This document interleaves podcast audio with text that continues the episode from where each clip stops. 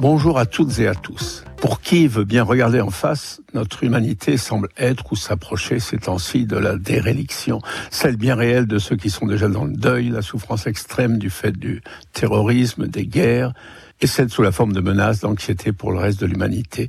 Face à ces tragédies, qui s'ajoutent aux maux qui nous menacent tous, mettant en péril le futur de la planète ou celui des âmes et des cœurs.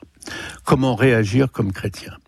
Que nous dit notre Église D'ailleurs, elle aussi touchée par les horreurs que l'on sait. Agir, s'engager dans tout ce qui va dans le sens de la consolation, comme Dieu le demande au livre d'Isaïe, réconciliation, paix dans la justice, solidarité, reconstruction.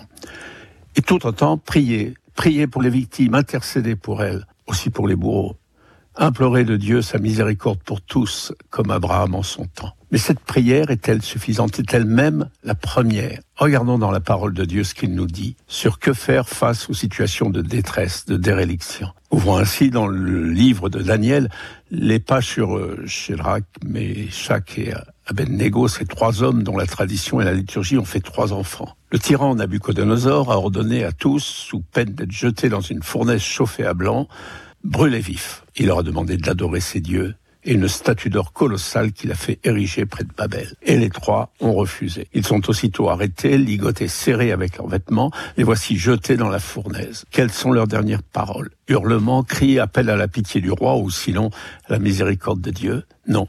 Les trois louent le Seigneur. Ils chantent ses louanges en y associant toute la création. Nous reprenons d'ailleurs leur chant au lot des fêtes et du dimanche qu'il les sauve ou non, Dieu est, il mérite d'être loué, cela suffit.